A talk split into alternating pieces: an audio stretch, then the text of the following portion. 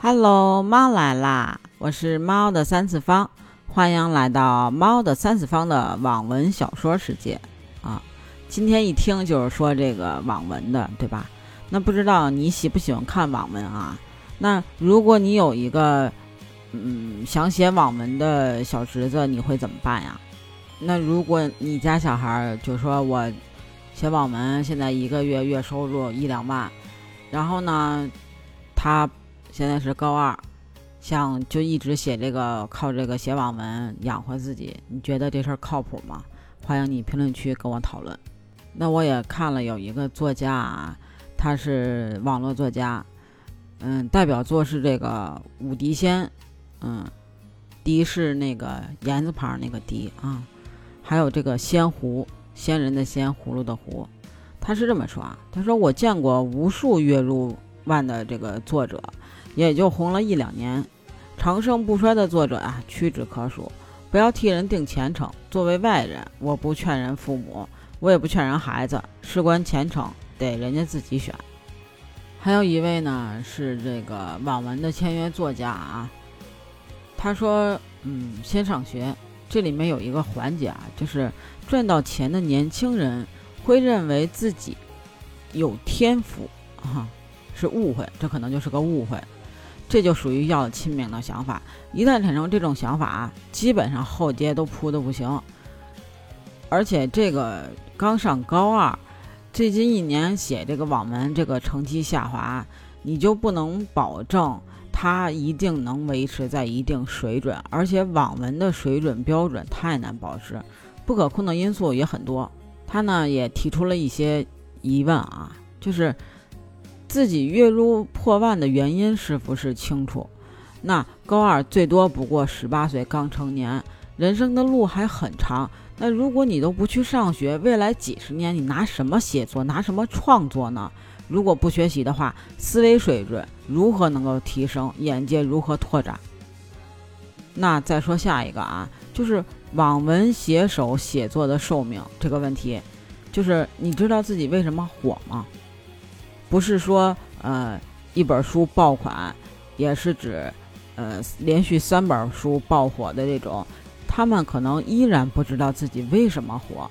有一部分呢，可能就是撞在这个风口上，就就地起飞了；还有一部分呢，是找到一定的规律了，走钢丝儿，但是呢，没掉下去。还有说啊，呃，连续火了三本就可以全职了吗？那大佬为啥让他全职呢？就是你自己都不知道你为啥火，但是这三本书的，呃，成绩收入足够他支撑未来几十年的开销。那这种长线的收益加起来，那没有问题。但凡你卖了一本本权书啊，收益基本上就保证你未来几十年的花销。那其实也可以啊。但是如果你不了解自己的实力，对市场也不了解，那你就要清楚清楚。而且，人生的路还那么长，你不去上学，你未来写什么呀？你现在刚成年，距离五十岁还有三十多年，在这么长的一段时间里边，你没有去经过岁月的沉淀、知识的沉淀，没有文学的积累、生活的感悟，你写啥呀？不是有句话说吗？艺术高于生活，但是它源于生活，而且读书是。延长写作寿命最稳妥的方式。那如果你不去学习，你怎么能提升自己的思维层次跟这个眼界的开阔呢？那只有学历高的人才更容易写出爆款。但是啊，也不排除有这种就是天赋型的选手，呃，跟这个生活经历比较丰富的选手。但是这个也是个别的极少数。更有一个网友啊，可逗了，他说。这种问题我都回答了好多次了。我见过很多都是第一本书非常火，第二本直接扑到姥姥家了。给人的建议呢，一般都是呃三本以上稳定的成绩，或者一本书你就挣了你以后十年、二十年的钱，你才能考虑。最起码是二十年。就比如说呃，大部分人啊，一个月四千，一年四万八，那算他呃一年五万，对吧？二十年就是一百万。那如果说你一本书挣了一百万，那你在一两年之内完成，那你是不是就可以考虑一下全职了呢？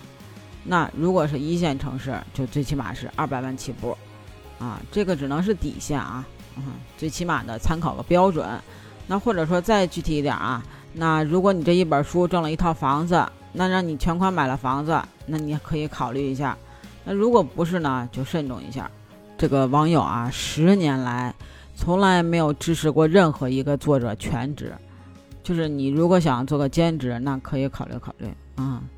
那如果说你真的是一本书挣了一套房子，那他基本上也不需要我们支持，对吧？就是如果说真的是拿这个小孩来说啊，高二的小孩来说，那他要是一个月挣个十万二十万的，一年多把房子买了，大概也不会阻止。这种事吧，外人没法说。说了各界人士的看法，不知道这件事情你怎么看？但是对我来说啊，我觉得高二。你可能是挣了一万两万，但是我觉得高考是很重要的一件事情。那如果你想你考个九八五二幺幺，参加完高考，你再做这些，你你去大学里边做这些，一边学习一边做这些，是不是会更好呢？而且我觉得，如果你写作好的话，不管你是套路还是呃因为什么吧。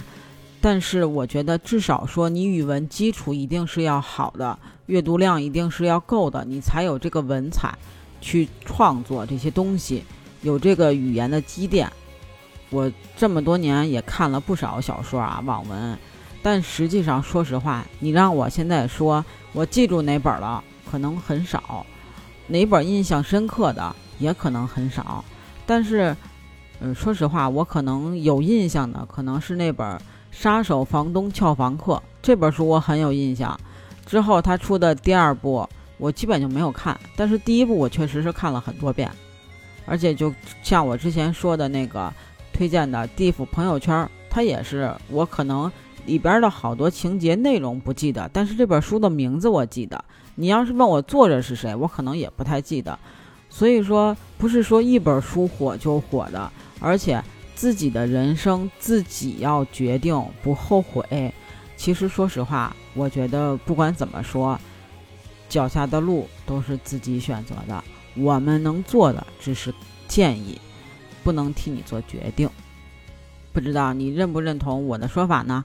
欢迎你评论区跟我讨论哦，期待你的分享。那我们下期见喽，拜拜。哦，对了，记得加我的听友群 b j c a t 八幺八。北京小写的首字母 C A T 八幺八，拜拜。